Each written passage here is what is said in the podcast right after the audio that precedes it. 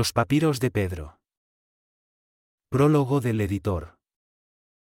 Hacía algún tiempo que los papiros de San Pedro habían llegado a mi poder a través de un buen amigo colombiano, estudioso del judaísmo y de otros escritos, y es, ahora, tras el reciente fallecimiento de la arqueóloga Rosa Gallón, como se hacía llamar, cuando he querido que viesen la luz. Rosa, judía conversa al cristianismo, era miembro de una familia de largo abolengo de sefardíes radicados en Colombia desde hacía muchas generaciones. Ella los envió digitalizados a uno de sus hermanos para que los tradujese del hebreo al español. La arqueóloga, que había descubierto los papiros, temía que la Comisión Pontificia de Arqueología Sagrada, que gestionaba las catacumbas romanas, los ocultase por temor a que desprestigiaran a San Pedro, considerado el fundador de la Iglesia Católica y primer Papa, y desvirtuasen los hechos narrados en los Evangelios canónicos. Lo hizo a espaldas de la Comisión Arqueológica del Estado de Roma, para quien trabajaba, arriesgándose a ser despedida. Eran tres.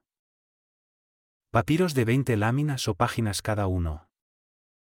Efectivamente, en 2002, a Rosa Gallón, que había estudiado arqueología en la Universidad de Bolonia y completado un máster en arqueología crítica aplicada y patrimonio en la misma universidad, se le encargó, junto a un equipo elegido por ella misma, inspeccionar y habilitar las catacumbas judías de Villa Torlonia. Dichas catacumbas se abrirían al público en 2016 con motivo del año jubilar en Roma. Al no estar explorada, había grandes peligros de desprendimiento de rocas y escape de gases nocivos, además del problema de la preservación de los frescos. La arqueóloga asumió con éxito toda la responsabilidad.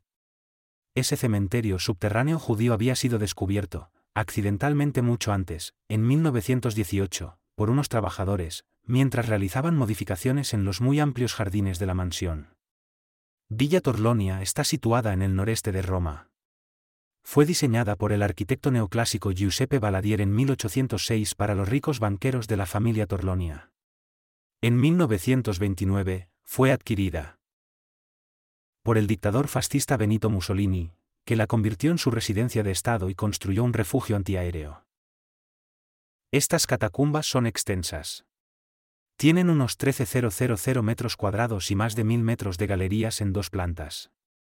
Los estrechos y largos pasadizos están rodeados a ambos lados por varios niveles de nichos, o lóculos, tallados en la roca, que se extienden desde el techo hasta el suelo. Los restos humanos están colocados en dichos nichos sellados con ladrillos y después cubiertos con varias capas de calorías. Hay, además, diferentes genizas, o depósitos donde los documentos alusivos a los yacientes se colocaban. Y, según Rosa comenta en un informe, fue en una de estas, cerca de los restos de un tal Nabón, donde se encontraban los papiros del apóstol.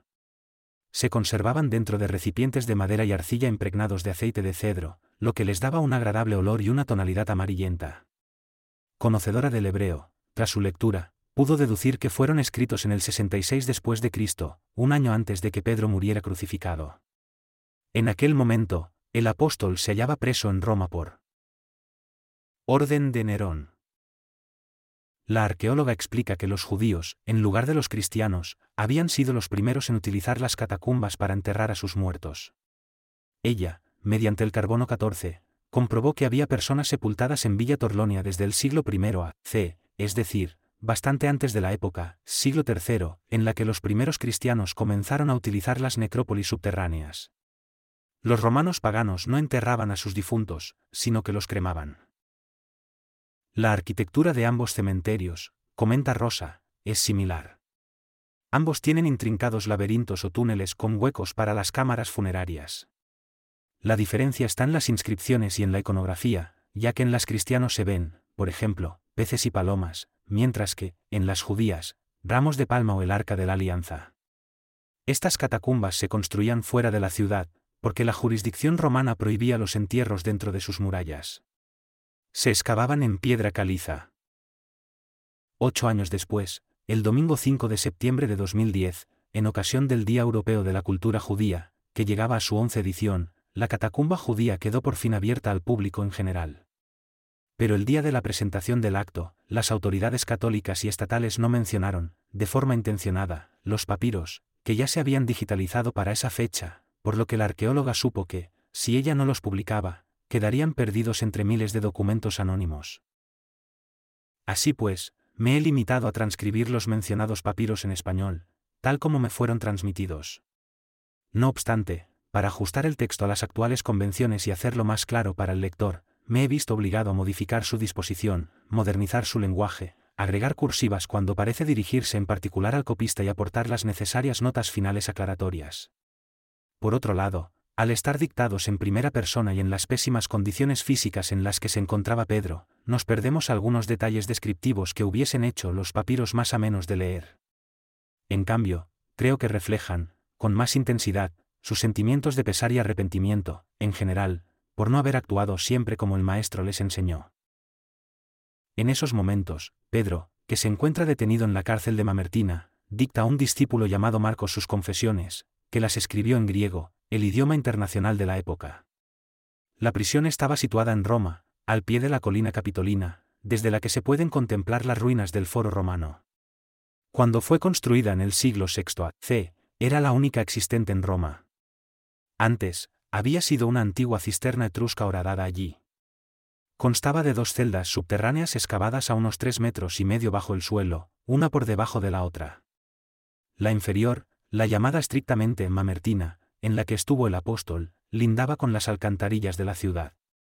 Se la ha descrito como maloliente, húmeda y estremecedora, y sus presos rara vez permanecían en ella por un largo periodo de tiempo. Era de forma circular. Medía unos dos metros de alto por nueve metros de largo y casi siete de ancho.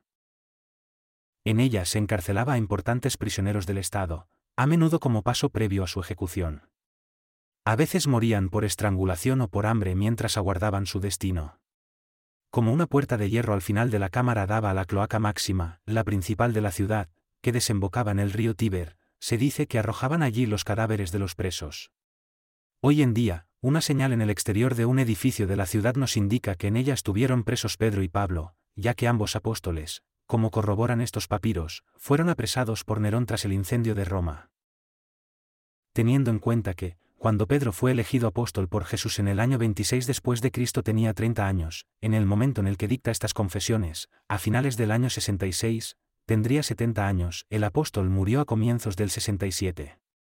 No sabemos cuándo llegó Pedro a Roma, posiblemente ocurrió estando vigente el edicto de Claudio, 50 después de Cristo, que expulsó de la ciudad a los judíos que se agitan por instigación de Cristo debido a los altercados ocurridos entre los judeocristianos y los judíos tradicionales en torno al mesianismo de Jesús. Lo haría tras el concilio de Jerusalén, 49 después de Cristo, que autorizó la evangelización de los gentiles o paganos y el altercado de Antioquía con Pablo, poco después. Entonces, el cristianismo romano estaba compuesto de una mayoría de judeocristianos y de una minoría de pagano-cristianos. Los judíos vieron en el cristianismo un factor desestabilizador y un peligro para el judaísmo de Roma. Pablo debió llegar también sobre esa época. Él era partidario, por su educación griega, junto con Bernabé, de la tendencia cristiana helenista frente a la judía representada por Pedro, Juan Cebedeo y Santiago, el hermano de Jesús. A partir del edicto, todos los grupos de cristianos pasaron a la clandestinidad por las medidas policiales que comenzaron a aplicarse. Marcos, el copista, cuyas palabras dirigidas a la Iglesia de Roma introducen las confesiones de Pedro, se convertiría en sucesor de Pedro, y tras la crucifixión del apóstol, desafió a los perseguidores romanos y continuó valientemente predicando el nuevo Evangelio. Es lamentable que, hoy en día, la religión cristiana no sea jesusiana. No es la religión de Jesús, algo de lo que se lamenta Pedro y de lo que se culpabiliza, sino la religión sobre la vida y las enseñanzas de Cristo basada en la teología del judaísmo, modificada mediante la asimilación de ciertas enseñanzas zoroástricas y de la filosofía griega y elaborada principalmente por tres personas, Filón de Alejandría, Pablo y Pedro. Pablo tomó de Filón sus enseñanzas y las usó para edificar su sistema de culto cristiano. Lo que había hecho Filón, en realidad, fue adaptar a la teología judía muchas de las teorías de Platón sobre el espíritu ideal o los patrones invisibles de todas las cosas visibles y materiales. Esto hizo que, entre los griegos occidentales, se acogieran con mayor facilidad las enseñanzas cristianas. Por otro lado, gran parte de las mejores ideas babilónicas y persas sobre la luz y la oscuridad, el bien y el mal, el tiempo y la eternidad, se incorporaron más tarde a las doctrinas del llamado cristianismo. A raíz de ello, entre los pueblos del Oriente Próximo se aceptaron, en un principio, las enseñanzas cristianas con mayor celeridad. Pero, en la actualidad, el cristianismo se ha vuelto tan occidentalizado que muchos pueblos no europeos lo consideran como una extraña revelación de un Dios extraño y para extraños. Como veremos, pues, Pedro, que predicó en paralelo con Pablo, incluso coincidiendo con él, se arrepiente de no haber sido capaz de transmitir el verdadero mensaje de Jesús y haber cambiado el rumbo del Evangelio.